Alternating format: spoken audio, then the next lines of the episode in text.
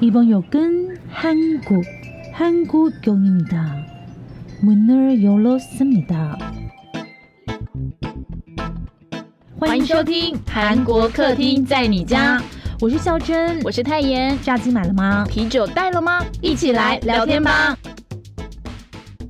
欢迎来到韩国客厅在你家，我是孝珍，我是泰妍。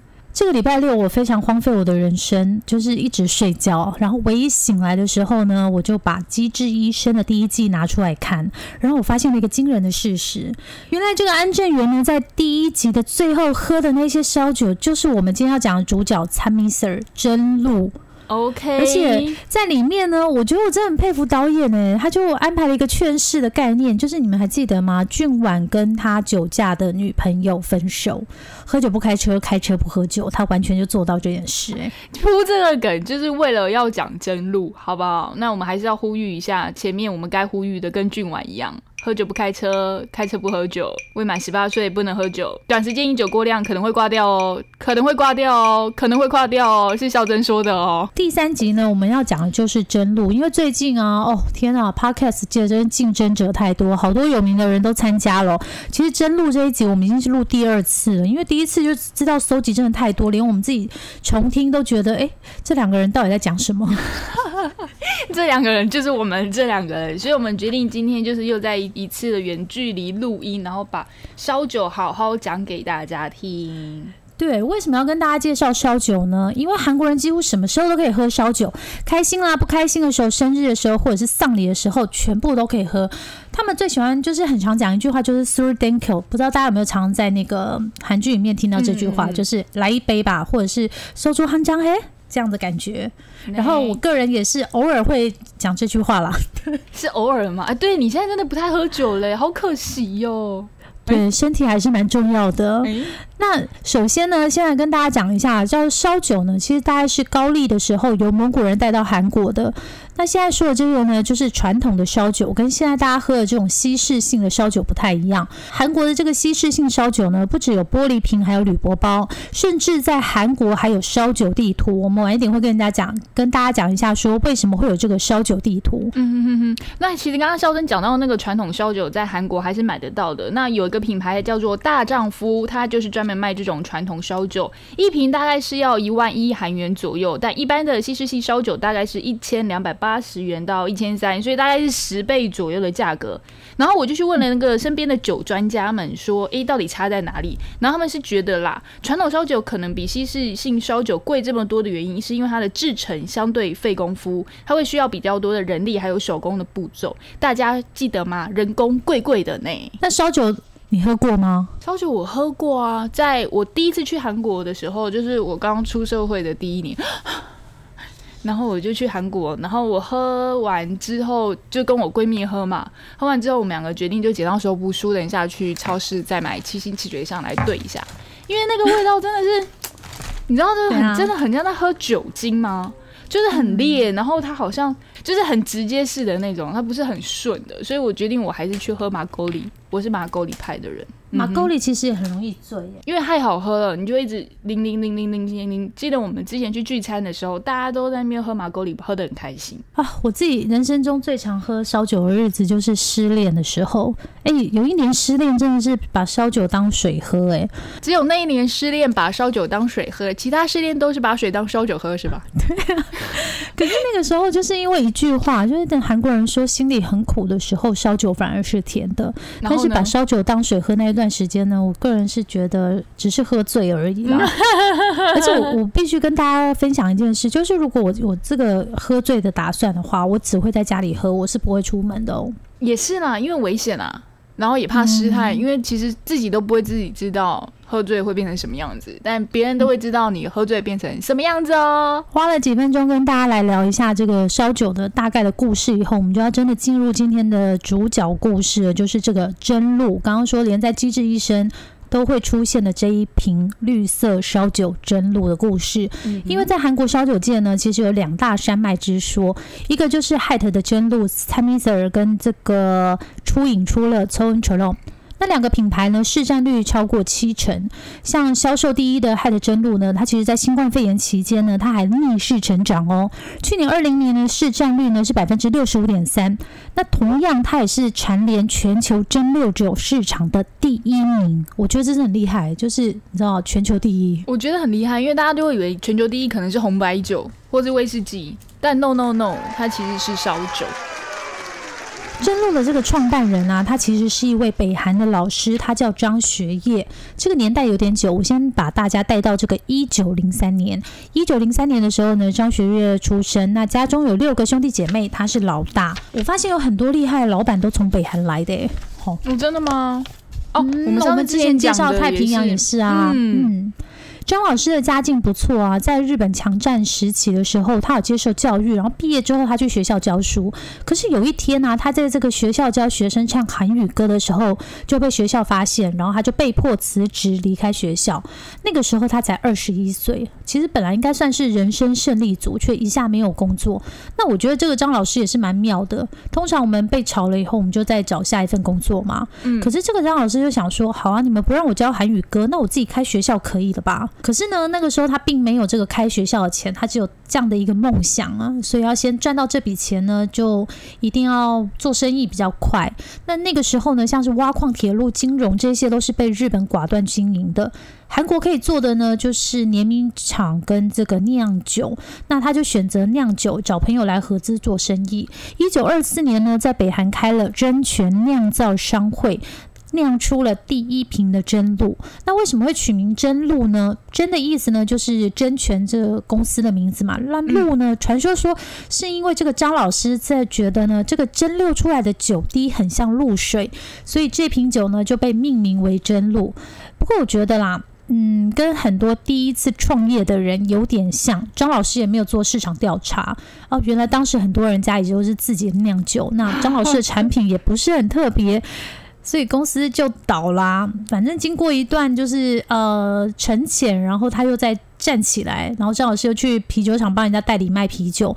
老板就觉得说：“哎，这年轻人不错，又帮张老师介绍合伙人。”差不多又过了六六七年、五六年左右，张老师又开酿酒厂了。然后这一次呢，他就知道产品一定要够特别，所以他接下来呢，为了要做出产品差异化，他就全力来研究，然后生产出了一款有叫黑曲的酒。那黑曲是什么呢？其实黑曲可以产生出较强劲厚实的果酸，所以这款。烧酒可以产生更多的那种带有点苦味的那种感觉，但是被大家讲说是很独特的味道啦。那酒卖的很好，他就把贷款给还了，然后他请他弟弟张学谢一起来负责公司的品管，然后他自己是负责销售。这个谢就是呃书字谢的谢。那这个弟弟呢，哎也真的很有生意头脑。当时的酒都是一斗一斗这样子卖，我们以前都会说哎一斗酒一斗酒。结果他弟弟看到外国人的酒啊都是装在玻璃瓶里面，他就跟哥哥说，哎我们也把酒装在玻璃瓶。里面卖好了，感觉比较不错。那其实呢，瓶装酒就比斗装的还要好运送啊，也比较好点货，所以就受到很多人的欢迎。但是你们知道吗？这时候在北韩的真露哦，现在是迎北韩，瓶子不是我们现在看到的那个很经典的蟾蜍，而是两只猴子。因为韩国北方那时候认为猴子是福气。然后张老师赚了钱之后呢，他终于可以干嘛？他就可以圆梦开学校啦。一九三八年的时候呢，他就办了明德学院。那二战结束之后，他又办了小学、中学、女子高校，培育了不少的人才。不过那时候的人好像命运都蛮多舛的哈。嗯，因为其实，在张老师四十多岁的时候，差不多一九五零年的时候，韩战就开打了。천구백오십년유월이십오일새벽네 시。 大时代里面想要安身立命，真的蛮辛苦的。你前面做了很多努力或认真，但是你遇上大时代这个波澜的时候， 你看张老师他为了要逃难到釜山，因为那时候就是很多北韩人都南下逃难到釜山嘛，他的生意、工厂、财产通通都留在北方，那身上也没有钱啊。然后为了谋生，他什么都做过。哎，原来在北方是老板，可是来到釜山他就是难民啊。大时代虽然就是很动荡嘛，但是就是这个时候比较能够瞬间起来，但也会瞬间让你跌下去。这就是大时代的一个环境，对不对？时势造英雄，英雄造时势。哎，我们今天会不会太太文学了，好像两个老师在讲课一样。我们今天翻开课本第一页，讲的是韩国烧酒的故事的那种感觉，很好。现在大家呢，就跟着我们一起来到釜山吧。是釜山最有名的是哪里呢？就是国际市场喽。如果有大家有去看黄正明的电影，就知道那个时候的大家都逃到釜山来了嘛，然后就去国际市场找机会。这个是当时的真实的情况了。这个张老师也是，他有一天呢，就是在这国际市场到处看来看去的时候，终于被他发现，哦莫，货架上有一瓶烧酒。居然有馊酒没清过啊！我的朋友，这个就是釜山酒厂东华的产品。那张老师就决定说啊，我要去东华碰碰看看有没有机会啊。然后东华老板说，知道他是真路的老板之后，哇塞，北韩那个很会做酒的真露，居然也来到南方了。两个人一拍即合，东华说，哎，我出钱，那你出技术，利润拆半。然后两个人马上就合作酿酒，第一瓶烧酒叫什么？金莲。大卖，可是后来听说了，这个东华老板呢没有给张老师钱，甚至是连一点点的生活费都没有给哦。人在屋檐下，张老师他大概也没有办法正面跟他就是对杠还是干嘛，反正他只能默默开始找其他机会。然后他那个时候又看到说，哎，还有另外一间比较老的酒谱酒厂，可是机器真的是太旧了，没有办法生产啊。我觉得这张老师没有做生意的这个脑子的。他那个时候就跨时代想到说，我可以先收这个预付款，先拿这笔钱呢去更新设备，然后生产烧酒，钱就可以流动嘛。我也可以卖收猪，哎，很想讲韩文。然后这一款收猪呢，就用釜山的洛东江为名。哎，你好好笑哎，怎样？就是你讲收猪，然后烧酒、烧酒叫煮煮这样，就是整个都嘎在一起了。然后我们现在就回到这个整个釜山的那个市场哈，那个市场上就变成金莲打洛东江，洛东江打金莲哈。然后怎么办呢？张老师就想说，哎，那我就在报纸上刊登一个经典的广告歌，再把这个经典的广告歌印在酒瓶上。哎，你有没有发现他真的很喜欢唱歌？张学友吧，张学友，张学业，张学友。对，然后这个新的张学业的销售就超过了旧的张学业。不过问题还是老样子，听说他好像在这个酒谱酒厂还是收不到什么钱呢。好然后刚好这个对寒战结束了，然后张老师就决定要离开釜山去首尔开酒厂。这些东西我都不要了，给你们，不管是金莲还是洛东江，都给你们啦。我去首尔，然后一九五四年他就回到首尔，成立这个西光酿造株式会社，正式生产真露，商标也变了。刚刚太妍有讲嘛，他之前是猴子嘛，然后他现在就变成大家都看得到的蟾蜍，因为韩国南方的人呢觉得猴子非常的晦气，然后蟾蜍呢就是会招财跟有福气的感觉。那我问你哦，你知道蟾蜍的台语叫什么吗？终极赞 呐，很好。那有着终极的这个。搜主真露呢？真露真的是一款非常 fashion 的酒，因为它推出了韩国的第一首广告歌，呀呀呀，恰恰恰，在这里我们来听一下。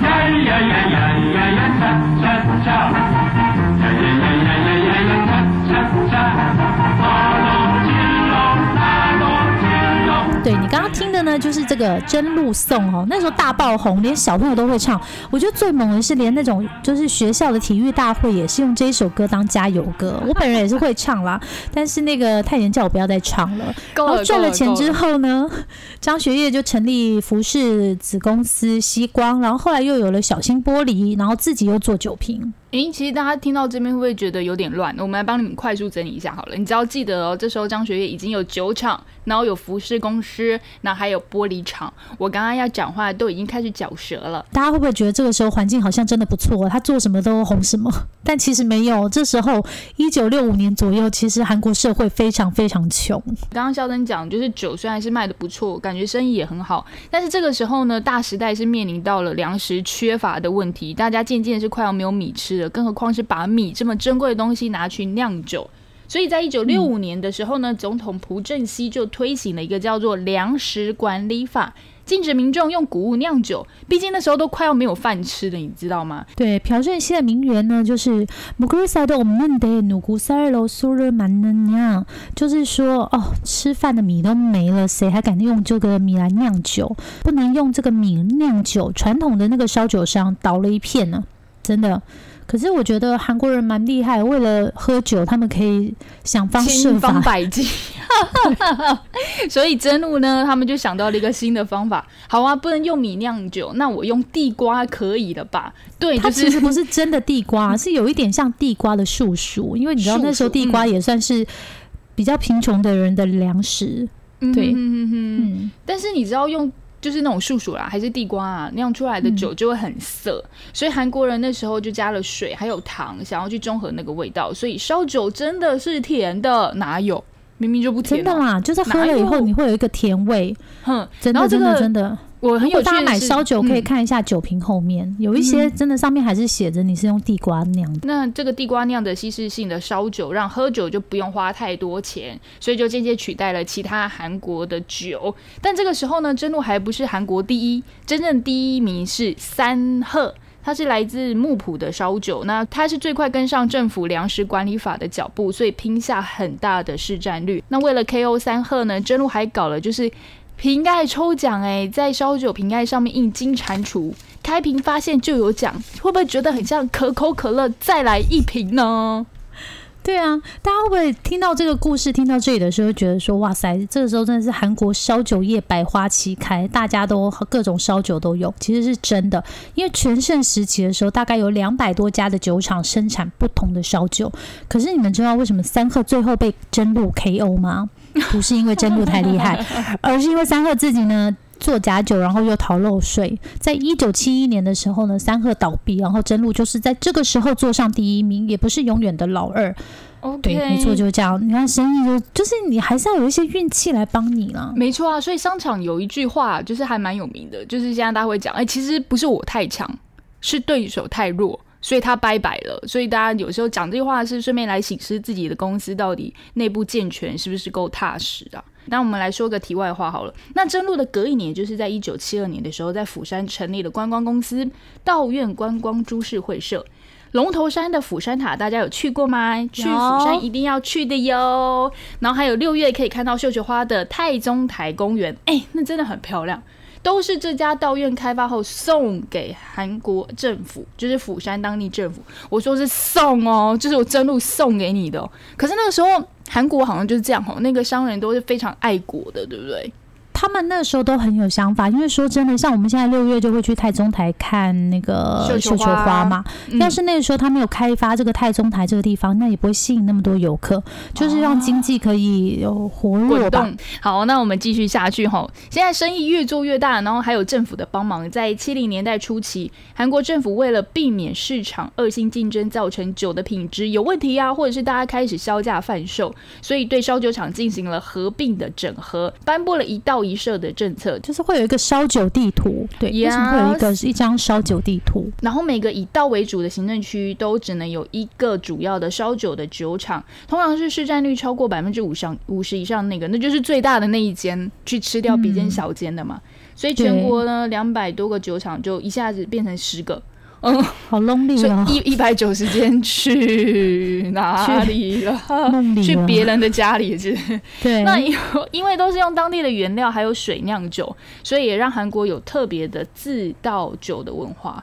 那我特别想要补充一下，就是其实像这个一道一社啊，在日本的清酒，日本最有名就是清酒嘛，也有这个概念，他们被称为叫做地酒。就是在地才可以喝到的酒，因为其实清酒最不外乎里面两个主要的原料，也就是水跟米，所以每个地方的水质、每个地方的米种都不一样，酿出来的味道也会不一样。所以这就是各个地方有各个地方很特别的一个文化这样子。那在首尔的真露消费客群最多，那当然啦，市占率也一定是全国第一喽。然后呢，江原道有净月。就是后来的那个初饮出乐，对，我们现在就在跟你们讲那个烧酒地图的部分。对对对，那如果大家会讲说，哎，那真露跟初饮出乐到底有什么差别？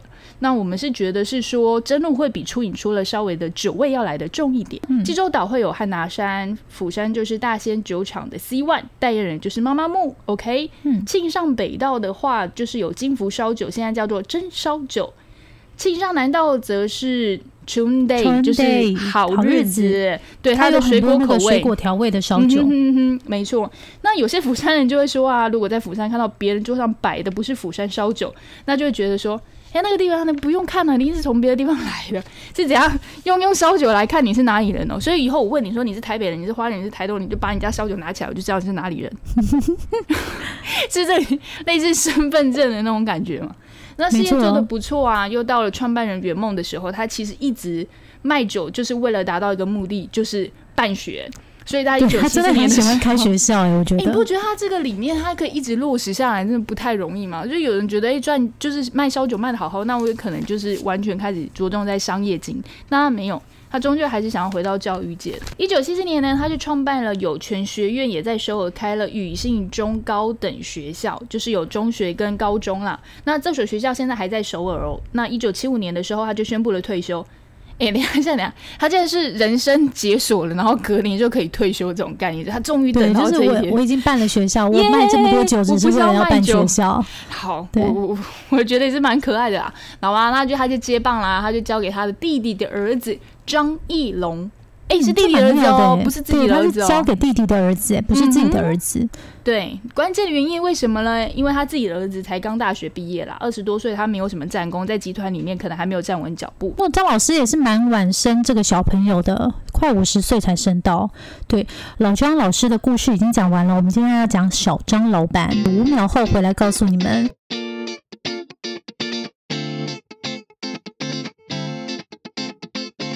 回到韩国客厅在你家，我是孝珍，我是泰妍，谢谢大家今天继续听这个韩国传奇真路的故事。等一下，我以为你在大陆学习那种感觉。我们今天要讲的就是真路，但不是现在的 Hat 真路，是 Hat 在接管这个真路之前的故事哈。然后这个真路原来的老板呢是一个北韩的老师，叫张学业。然后他跟他的弟弟张学谢一起在经营这个真路。然后他们从北韩把公司搬到南方来，在首尔开。然后刚刚在最后的时候告诉大家说，哎，他终于圆梦，因为他其实开烧酒厂就是为了要去办学校嘛。然后他就把公司交给自己弟弟的儿子。因为他的儿子呢，那时候才二十多岁，大学才刚毕业啊，要接公司也是没有办法。好，我们接下来就要进入这个小张老板的时代喽，腥风血雨啊，真的，因为韩国的社会啊，叫这个小张老板叫悲剧的皇太子哦。你看这个故事有多么的惊心动魄。好，张正浩就是刚刚说的这个快五十岁才老来得子的张学业的儿子。老张老师的儿子，老张老板的儿子，就是小张老板张正浩。他在这个堂哥呢管公司管了差不多十年左右的时候，他居然发动奇袭争夺经营权哦。那个时候的报纸还说这场奇袭叫做“四寸之乱”，因为韩国人说堂哥这个关系就是四寸啦，甚至还要出动警察以防万一。那堂哥张义龙当然不想要交出这个经营权啊，一开始他甚至啊公司还有两个人一起上班。不过张正浩，我觉得他也蛮厉害的，因为他买了很多公司的股份，然后联合另外一个堂哥，还有同父异母的哥哥，把张艺龙的逼下社长宝座。这其实完全打破张老师十年前的布局。可是张正浩后来啦，他接受访问的时候有说，他事情会做的这么绝。是因为当初有举行那个家庭会议，本来是说好像张老师就是老张老板的小孩满三十岁之后就要加入接班团队，可是这个堂哥好像就是一直都把这件事情就这样忽悠过去，继续在那个位置上。不过我们也是只有查到这个张正浩的说法啦，不知道堂哥是怎么想。堂哥后来呢，反正他就是从这个社长的位置下来之后，他就去那个西光服饰了，在这里就没有张艺龙的事情了。我们现在就直接来讲这个小张老板的事情，为什么他会被韩国人说是悲剧的皇太子呢？他三十五岁夺权嘛，三十六岁他就当上社长。那一年呢是什么时候？就是回答吧，一九八八。等一下，这个太好笑，对。韩国呢刚办完汉城奥运，社会情势很好哦，所有人都觉得只会更好而已。而且这个时候的韩国有一个大马不死理论，对，大马就是很大的一只马，对。大家会不会觉得大马是那个马来西亚那个大马？因为我们前面我怕你就是都已经走掉，你们走掉太可惜，因为后面更精彩。这个时候呢，因为韩国政府他都想要扶持财财阀，所以企业家跟民间都认为啊，只要公司越大，他越不会倒。那这个小张呢，张正浩他也是这样想啊，他想说，哎呦，我不要跟我老爸一样只做酒，我要做更多的子公司。怎样？他爸没有做酒。他爸是想要办学校，对对对对对，开玩笑，他要多角化的经营，然后往这个财阀路线走，然后他还把这个公司搬到江南哦。最猛的是他在那个公司上面挂了一个 challenge 两千，小小剧透一下，因为到两千年的时候他已经挑战失败，公司都要倒啦。这小张老板呢，他公司会越来越危险的原因，其实是因为他太疯狂了，你知道吗？他接手真露的时候只有九个子公司，可是呢，他就把这个集团在酒的比重从百分之五十降到百分之三十，一直以来呢，只有卖烧酒的真露呢，他去开市区公车、卖家电、有线电视，跟美国人开啤酒厂，甚至还有建设公司要插足这个波斯湾战争后的中东重建呢。哎，他有国际观的，话 international 可以对，林林总总开了二十四个子公司。哦，不过我还是有跟太妍分享啦，他这么疯狂的这些 idea 里面哦。还是有一些我觉得蛮跨时代的。然后他那个时候想到一个是很有趣的，我觉得是在一九九一年的时候，他就想到一个东西，他已经看到了物流跟卫星通信的结合，就是现在的一个网络跟物流的连接了。他想要办一间是可以让民众在家里订购，然后转账，然后透过送货，你不用出门，你就可以直接拿到货物。就大家现在觉得就是这种是很平常的事情，但那个时候大家是不可能是这样想的。为什么呢？因为那时候网络还算是沙漠的时候嘛，波街吧还是什么时候的时候？的，台湾的应该还是在邮购的概念，所以根本没有人会想到说那个是未来就会不久发生在全世界的一个状态。所以他跑得太前面了，我觉得。时势造英雄，但是英雄造时势，我觉得这两个东西是要一起的。我想要分享一下，都是前辈的经验，不是我的，好不好？那时候虽然没有网络，可是我们也是可以每个月都收到那个邮购杂志啊，有没有？然后。自己在那个邮购杂志上看想要买的东西，然后填邮购杂志的最后一页，填一填再寄回去，会有那个货物送来。我这样是不是很怂？不是我的经验，是别人的经验。哎，但我真的不知道这件事情。因为太妍呢是九零后后后后后后后后后后，我也是听前辈讲的啦。对啊，现在人应该很难想象吧？嗯，可能要调一下那种历史资料、黑白画面那种概念，是不是？对，好，所以其实小张是有一个有想法的老板，可是他可能比较适合当幕僚，会不会？就是提供点子给老板，但是不要自己经经理人这样的概念。对对对对对，像刚刚泰妍讲到那些，你们会觉得他好像很有很有想法吗？可是你想想看，一家公司从一开始最简单的九个子公司，要扩张到二十四个公司，哇塞，那个资本整个 share 多少啊？我这样讲对吗？是吗？泰妍 C O O。C O C O O 还 Q O O 嘞？为什么都变 C O O？Q O O 是没错啦。可是我觉得你要站在老板的角度想，他那时候一定看到一般人没有看到的东西。他会觉得，那未来有可能，我现在有资金，我就那我就尽早投资啊，或者什么，我只要比别人快，因为那时候其实都在抢快吧，我觉得整个环境还没有配合，因为贾博斯还没有做出 iPhone。等一下，你把 Nokia 放在哪里了？也是，好了，反正总之是差不多这个时候了，我们又要再回来争录这个故事，因为我们刚刚就先告诉你一下小商老板他大概是怎么样子的人嘛。那其实，在这个时候呢，他开了这么多子公司的时候，真路已经快要倒了啦。因为政府又取消刚刚我们说的一道一社，就是大家烧酒又可以自由竞争了。然后他本业喷的很累啊，然后副业又不断的喷钱。然后这个时候，没想到小张老板的名字居然出现在报纸，因为他扯进这个卢泰愚总统的非法现金案。所以说，整个那个社会的 image 就是很差，屋漏偏逢连夜雨，虽是总是接着来。你是今年？过年的时候要写这个春联送给他，没有没有没有不吉利，因为子公司开那么多，然后真露终于就爆了，因为遇上一九九七年的 IMF 危机，真露欠了五千两百亿韩元的债哦，差点就要挂了。然后这个时候为了保住公司，我觉得小张跟员工也蛮拼的，他先把刚刚那个啤酒厂卖给 OB 嘛，其实蛮可惜，因为这个 OB 后来买下来这一支啤酒就变成 Gas，超有名的。对，Gas 是韩国销售第一的啤酒，哎，就是如果他只专注本业的话，张家本来有机会称霸烧酒跟啤酒的。说真的，我觉得做生意很难，因为有时候你一跨，然后你就会变成财阀了，就像三星那样子，从纺织跨到电子嘛。嗯，那可是你时间对跨不好的话，你就是你就惨滑，整个家族都陪你一起滑下去。对，总之呢。这个小张呢，他是怎么样的拼法？他就是跟团队一直拼，一直拼，然后试验了很多种不同的度数，然后还有这个烧酒蒸馏的方法，做出了一个新产品。这个新产品是什么？就是全世界卖的最好的蒸馏烧酒——蒸馏参米他的成绩有多好？从二零零一年到二零一九年，他十八年来都是世界第一哦。销售量呢超过三亿瓶，三亿瓶什么概念？它可以绕地球一百六十亿圈，里面有几圈应该是我贡献的，然后 只有几瓶吧？几圈太夸张了啦。呃，几公里？对，OK。然后呢，这个 c h a m i s e r 呢，它是韩文的真露的意思，就是在真露还没有 c h a m i s e r 的时候，市占率是百分之三十八。然后在有 c h a m i s e r 的时候呢，市占率呢，它一举突破百分之五十六，吃下超过一半的市场。我觉得这真的非常厉害。我觉得很妙，蛮妙的是，它还可以在这么在这么艰难的时刻，还可以去研发出这么好的产品。那我们就来分析一下下。因为 IMF 之后呢，其实大家都很穷，那时候真的是韩国的黑暗期吧，可以这么说，对不对？对对对对对。c h a m i s 的人问世的时候呢，是比原来的真露还要便宜一百块，大家会觉得一百块心态差很多，哎，一百块差很多，嗯，现在的七倍那时候，所以就变成现在的七百块，所以大家一定很有感呢。还有就是呢，看到消费者的需要，说想要喝顺一点的酒，所以这路是用竹炭过滤了四遍，去除烧酒里面的杂质。那度数呢，也从二十五度降到了二十三度。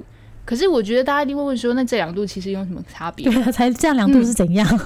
嗯，其实我觉得这个是背后一些成本的考量啊。因为第一个当然是让大家觉得喝顺一点，顺一点，其实当然我觉得酒精感它稍微就要降低一点，所以它一定会去调了一点，就是酒精浓度的这个部分，让大家会觉得好像没有那么浓。用数字让大家有感，我觉得相对上在成本上面，我觉得应该也是会稍微对脂肪会比较好一点。那我们觉得最重要的一点，就是为了配合这个顺一点的柔顺的形象，它首度采用女性模特儿。那这位模特儿就是谁呢？Oh my god，就是我们的牛奶皮肤国民女神李英爱。因为没想到大长今会代言真露，啊乌啦啦乌啦。那故事听到这里，大家会觉得，哎，他好像又东山再起了，反败为胜的那种感觉。少主忠心的故事，错了，酒就是这样子，喝下去苦苦甜甜，甜甜又苦苦，所以甜完了要干嘛？就是苦，好不好？哎，我觉得这个故事其实真的蛮悲伤的。有些事情就是在你怎么样力挽狂澜，都是救不回来。那我们到底要不要去力挽狂澜呢？要不要去试呢？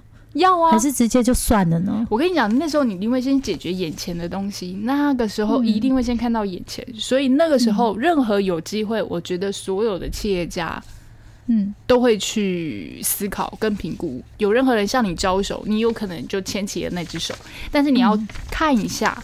那只手到底是天使的手还是魔鬼的爪呢？我们讲这些哦，听粉可能不知道我们在讲什么。其实是因为这样子，因为我们刚刚不是跟大家讲说，就是少主中心他做出了最厉害的一支酒 c h a m i s e r 嘛？可是其实呢，在这么全公司整个又忙又累的时候呢。原来他们悲剧的种子呢，早在几年前就已经埋下来了。因为他不说在九零年代初啊，就是那个小张老板刚刚接这个位置没多久的时候，有一个外商公司很厉害，高差他就来敲门嘛。然后说想跟小张老板聊聊投资的事情。那个时候小张老板就觉得说：“哎呦不错哦，我们真路也是个大公司哈，外商投资公司也要来投资我这样子。”然后后来不是我刚刚有跟你们聊到说真路差点破产了嘛？那这个外商投资公司呢就跟小张说：“我们可以帮你们避免破产，但你情报要跟我们共享哦。”你现在在故意装那个声音就对，对不对？对对对对对对对对。哎，你不觉得正常人听到这个都有点问题吗？可是那个时候，真露真的把这一句话当成一个救命的稻草，他连会计资料都给出去。哎，各位同学，这是一个不好的示范。但咱们会计老师在教我们的时候，他说，其实一般人会有做内账跟外账这件事情。哦，他可能是给外账，是不是？他应该是给了内账，我觉得。因为外商会做的漂亮，外商投资公司高差发现这间公司其实是好的，所以他应该是真正看到内账啦。因为外账他可以做的漂亮，真正厉害的人看内账才会看得懂啊。对对对，因为他就发现说这家公司红字很多，但是他实际销售很好，就是其实他卖的很好，只是说他赤字太多了，所以以后一定会有。会爆掉啊！所以呢，这个外商投资公司就开始大量买进这个比市价还低的价格哈，去买进真露的债务诶。然后我不知道他到底买了多少，反正他最后居然变成真露最大债权人。然后差不多呢，到二零零三年，就是刚刚说那个 t a m i s e r 做出来之后呢，哇，他马上天使的脸孔马上扒下来，然后跑来跟那个真露说：“哎，你们就要破产啦！我要跑去跟法院申请资产管理，要把真露卖掉喽！”哇哈哈哈！哎。他其实实际上有这么坏吗？你要不要修饰一下？因为我怕这个外商投资公司也有人会听得到呢。好啦，以上只是请不要对号入座，谢谢。我们没有要指涉别人的意思啊。反正总是那个时候韩国人才知道说，原来有一些外商投资公司，他就是先在国外成立那个坏账公司嘛，然后用外国的资本在亚洲收购快倒闭的公司，等价值升高再卖出去。嗯，这其实是商场上蛮蛮。不是说不好，就是不是说怎么样，它就是一个商业的手法啦。当时的青瓦台官员他有回顾这一段故事哦，他那个时候就是意味深长的说，他说这个真露就不该跟这个外商投资公司见面，真的太天真了。可是为什么这个小张老板会这样是有迹可循的？就是因为他一直想要变成财阀。所以，当外商投资公司找来，就像我们刚刚讲的一样，他想说：“哎呀，我们要变第一喽！”反正那个按钮按下去之后，就再也没有办法回头。后来呢，大概有六成五的债权都在这个外商投资公司手上。小张老板也有说过啊，跟这个外商投资公司见面是他这辈子最后悔的事，因为后来就是这家公司把真露卖掉。原本他们是打算说大概只可以卖二十五亿美元吧，可是没想到后来日本跟中国还有新加坡的酒厂都要来买，然后最后居然是炒到三十六亿美元哦。但我自己非常佩服小张老板的是，就算在已经这么糟的情况下，他还是想要保住家产，他就使出一招啊，就想要把真露变成国民企业。然后那个时候他就试出了百分之八点一四的股权，投入这个民间组织“救救真露国民运动本部”。哎，你不觉得这很酷吗？感觉好像是什么救国协会的那种感觉没有？对。救真路等于救国，对对对，你不觉得用这个我你你你要是你要是你你会不会买？我想可能是统一泡面吧。我买我买我买，我不能让维力炸酱面消失在我的生活里面。对，然后团体成员里面呢有真路的高管，然后工会成员还有民间人士。最猛的是，有一个布洛克说，花样爷爷李顺仔也是其中的一位哦。然后这个目标就是希望可以让真露变成全韩国人的公司啦，然后营运的百分之二十的利润要回归大众。在当时呢是有可能的，就像一开始说的，真露虽然是赤字很多，可是它是一家赚钱的公司。真露后来是被卖掉了，不过是自己人买下来，是害的啤酒呢以小吞大买下真露这一只金鸡母。我觉得害特蛮厉害的，因为他在二零。零五年买下它之后，其实是带着真露迈向第二个跟第三个十年的全盛期。就是张家虽然倒了，可是真露这个牌子它是活下来的。我跟大家说一下，这个张正浩会长后来他是怎么样？因为他自己家的公司就确定被他败掉了嘛。我这样讲可以吧？是不是？就是在他手上，就是呀，结束了，就是。整个张家的产业变成 Hite 的，那他自己呢，在真露被韩国股市除牌之后呢，他被揭发说他利用公司贪污九百九十亿韩亿韩元哦，然后事业失败，他先逃到柬埔寨，后来又逃到中国，想要东山再起，可是已经没办法，他就一直在外面流浪。就是某天晚上，他在北京因为喝酒太多，然后心脏麻痹往生。他的朋友后来有出来接受访问了，说自己当天晚上有接到他的电话，那时候。就是小张老板已经喝醉了，他就打了很多次电话给他的朋友，然后很难过的说他自己过得很不好，很孤独，然后想不到隔天他就走了，走的时候才六十三岁，嗯，其实有点比悲伤还悲伤的故事啊，就真的很像你意气风发，然后悲剧的黄太子。对啊，以前走路应该有风，现在都不能走路了。对，就那个时候。那我们结束这个悲伤的故事之后呢，要告诉大家一个比较开心的故事是吗？那我们就来介绍一下，就是刚刚讲完真露是其中一座山嘛，我们来现在讲另外一个，就是初饮出了，现在在韩国也是非常受到大家喜欢的，孝真也是比较喜欢这一款的味道，对不对？因为就是喝起来比较没有那么浓的酒味啊。其实跟我不止我啦，我很多韩国女生朋友也比较喜欢喝初饮出了。感觉年轻人这样听起来也会是比较喜欢初饮出乐，然后就是老一辈的会喜欢那种原始烧酒的感觉，所以应该会比较是真露那种感觉吧。我自己这样讲了。那初饮出乐最特别的是，大家一定要知道的一点就是，为什么现在的烧酒是绿色的瓶子，就是初饮出了弄出来的啦。好，那我们讲一下，就是初饮出了公司，它叫做斗山。斗山收购了原本是江原道的净月烧酒。那在两千零六年呢，他们就推出了初饮出了这个品牌，是用完全不同的概念来酿酒。因为我们刚刚其实讲到了酿酒，其实就是比较酒精度比较高嘛。虽然之后呢，是因为要让大家喝柔顺一点，所以度数有稍微降低。但是初饮出了它是用一个完全不同的概念，它当时搭上了最红的 Will Be 风潮，就是。是 well being 是什么意思呢？well being 啊，well being 意思就是说我们注重生活品质，所以除除了开始采用碱性还原水来酿酒，我自己觉得碱性还原水，因为孝真大概问了我三遍。他把我当水博士，你知道吗？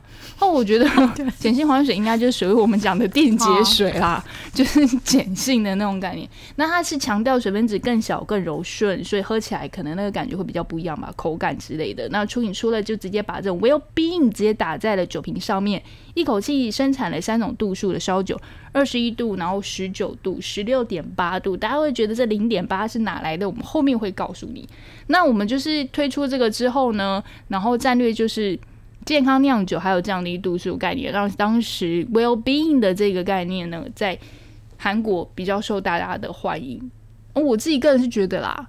因为那时候下班拼酒一直续拖的模式，就是好像后来变成是几个人小酌这样子。因为可能受到疫情或者什么什么的影响，一般小酌大家就不会想要天天喝到挂，所以可能低酒精的烧酒也会崛起。那相对我觉得也是酒商的应对政策，因为嗯降低度数应该跟成本也会有点关系吧。那我们现在要去讲一下为什么这零点八会出现十六点八度，这是什么概念？是因为法规层面呢，十七度以上的酒类禁止在上午七点到晚上十点间播放广告，所以如果十六点八度的话，就是可以来得及赶上晚餐时候，对不对？你二十四小时一直 play，一直 play，对对对对对，你可以一直 replay，replay，replay。如果你哇，那这样子的话，就是这么会做生意的这个秋音球让它应该销售很好喽。那一一年就攻下了全国百分之十三点七的市占率，哎，这很多哎，所以马上就变成另外一座山了。其实现在韩国应该有三座山了。怎么说？一个就是真露，一个出影出，另一个是安 山。好，那我觉得。再再打一下第二集的广告这种概念，好，那我觉得初影初乐行销团队是真的很厉害，因为刚刚所谓的我们刚刚讲瓶子啊，或者是 well being 这个生活的概念的行销袭击之外呢，就是我还还有就是所谓的那个成本也可以降低。重点是 我觉得最有趣的是，然后后来呢，我觉得最厉害的他们的行销还有一个是说他们是用的是江原道的大关岭的岩盘水高山岩盘，你坐在上面感觉都有要飞起来腾空有要成仙有没有？哟的那种感觉。来，我们听一段广告，这广告很重要，你们一定要听一下哦。对，刚刚大家听到那一段广告台词呢，就是真露在二零零七年的时候由李孝利帮他代言的名台词。大家有没有发现，现在在韩剧里面啊，喝烧酒都要摇一摇，又拿那个手肘击一下，对，摇一摇，摇摇摇摇摇摇摇摇，这就是李孝利带起来的，因为他拍了一支广告，这个我们有放在脸书粉丝页上，你们可以自己去看。为什么这个烧酒要摇？因为刚刚泰妍有讲嘛，它是碱性还原水，所以它摇一摇以后才会让那个里面的那个我不知道什么循环会比较均衡吧。就是跟喝真奶前要摇一摇一样，你才跟每口都吸到。是这样吗？哎，然后李孝利，我觉得他真的很厉害，因为他从二零零七年到二零一二年，他中间都没有断过，一直持续代言出影出乐，是韩国史上单一时间最长的烧酒代言人。虽然 IU 比他久，可是 IU 中间有中断过，就是 IU 中断 IU IU 代言这个 c h a m i s e r 的时候，中间有换成别的代言人，可是李孝利是一直都没有换过的。然后因为他代言的关系呢。出影出乐的市占率多了百分之四，哎，很可怕。我们刚刚讲市占率是百分之十三点多，百分之四。对啊，对啊，对啊，对啊，对啊。初饮初乐现在最新一代的代言人是谁啊？Blackpink 的 Jennie 吧，我记得。但是大家都以为，好像开始就会觉得烧酒，不管是哪一个牌子，都会跟。与女艺人挂上一起嘛，我们很常在外面都会看到那个瓶子。对，以前其实那些烧酒的瓶子上都是女艺人的照片。政府就会觉得，好了，我不要让大家美化烧酒这种感觉，所以我二零一九年以后呢，就禁止在酒瓶上面放那种代言女性的照片。以前是有啦，所以我觉得现在如果还把那些人收集起来，可能可以在网络上卖，应该卖的不错。好。去哪里买？不会有，我不会告诉你的。你知道为什么要收集瓶子？哎，对啊，其实大家真的是有有收集瓶子的习惯啊。没有收集瓶子，但是因为呢，以前呢，孝珍去韩国念书的时候，就有带很多烧酒回来给我爸，然后我爸都没有喝，然后就放在家里，你知道？所以我想说，那个可能是他所谓的另类烧酒女儿红吧？可能等我结婚那一天，他会拿那。开那一瓶给大家喝吧。听完真露跟秋恩秋浪两大山脉的故事之后呢，最后我们以一个小小的故事跟大家说再见。因为我们今天一定要凑满三首歌，笑珍说才会让我下班。那一开始他播的是什么？真露的广告送呀呀呀，叉叉叉。然后接下来还有就是那个李孝利的烧酒哦，Hunter 啊酒。OK，Come on，哎，我跟你讲，你知道烧酒这个读 international 吗？你们知道烧酒有英文歌吗？我跟你。讲，而且真的是我资深海迷才敢确定的一件事情，就是我之前真的有听过。你知道朴宰范吗？就是他现在自己是 solo 歌手，但他之前是 Two PM 的。然后那个朴宰范，他就有唱过一首叫《烧酒》的英文歌。那里面呢，我们就提到好了，他就说我要那个绿色的瓶子啊，就烧酒嘛，绿色的瓶子嘛，它可以跟瓶酒混在一起直接饮用。是不是很经典？这两句话一定要学起来。好，各位，你们听完就学了这两句就好。拜托，其他不要学，全部十八禁。我听完之后，我也觉得好，就听前面几分钟就可以了。对，好了，我们就还是会那个把这首歌顺便一并也给大家。对啦，我们也差不多了啦，应该要去吃个那个辣炒年糕配烧酒了。大家有看《机智医生》吧？《机智医生》那个什么？大雄他就是烧酒挂的啊，然后那个俊文就是啤酒挂，大家还记得他们去度假那一天那一集吧？对，所以烧酒真的是大家不可或缺的。如果之后大家还有兴趣想要听啤酒的故事，或者是马沟里的故事，我们也是会说给大家听啊。那我们就啤酒跟马沟里过在一起，对，好不好？继续支持我们一下，好不好？拜托，在这么多的。呃，三在这么多的竞争者里面，希望你可以偶尔听一下我们的故事，谢谢。哎，今天是谁跟我讲的？不要就是什么，你要不要跟分？你不要跟听粉分享这种东西，哦我就一起加油打气啊！他说不是加油打气啊，是我们自己打为我们自己打气。你现在不就在为我们自己打气吗？对对，我们在为我们自己打气，而且说真的，嗯，该怎么说？上前几集的时候，跟大家分享说，我在那个网络上啊，不是我在那个捷运上捡袋子嘛，然后常常有时候，因为现在几乎我尽量在礼拜一到礼拜五晚上六点都会更新粉链粉丝页的文章，然后那些大概就是我们自己看的有点感觉，然后就写上去。其实真的花了很多我们自己的私人时间呢。那当然，我我我也是很感谢大家，就是因为我们不是要 ending 嘛，然后结果就开始来讲自己内心的话，有没有？而且我们通常这种话不是都会是某一季的最后一集吗？对对对，你现在是前面 开头第三集就对，我觉得今天也是突然很想讲，不知道为什么，是。因为就很谢谢大家。其实我觉得在生活里面，有时候看到大家给我们一点 feedback 或者是什么的时候，我会觉得在平淡或者是在很累的生活里面，会觉得有一点点证明自己价值的感觉。你们真的大概没有办法想象，你们的留言对我们来讲是有多大的支持，因为我们对真的，你们的留言犹如烧酒，鼓励我们失恋的心情。是是怎样？我们不是恋爱中吗？我们我们不是最近都在恰恰恰吗？哎，拜托，是不是呼吁一下好不好？海岸村恰恰恰，我们会找个时间聊这一集，好吗？不要错过。会听到背景音乐有风吹过去啊，或是海浪拍打的声音，这样子。真的哦，说到这个。最后，我跟大家分享一个好了。我觉得台湾如果要拍海岸村恰恰恰的话，就可以去访疗，访疗蛮适合的。然后就会变成是，你现在有点不想理我，是不？我在我在想访疗会是什么医生配上果农可能会比较是芒果农。说到这，我在临时跟大家就报一下雷哈，因为其实我们也会讲机智医生。第二季大总结，然后我那天突然就是想到一件事：机智医生根本就是好人大联盟啊！现实生活没有这么多好人，因为我们看完就是最新一季之后，我们两个就啊，真的翻白眼哎！怎么可能里面每个对象都这么好啊？对啊，你是 gay 吧？对，像这一集不是烧酒的故事吗？对对，因为我们要呼吁一下，我们接下来就会有机智医生帮大家，就是跟大家一起来就是收尾啦。但机智医生，因为我想每个人心中的余韵一定，但其实你们可能只会听到满满的愤怒，然后觉得太太生气了。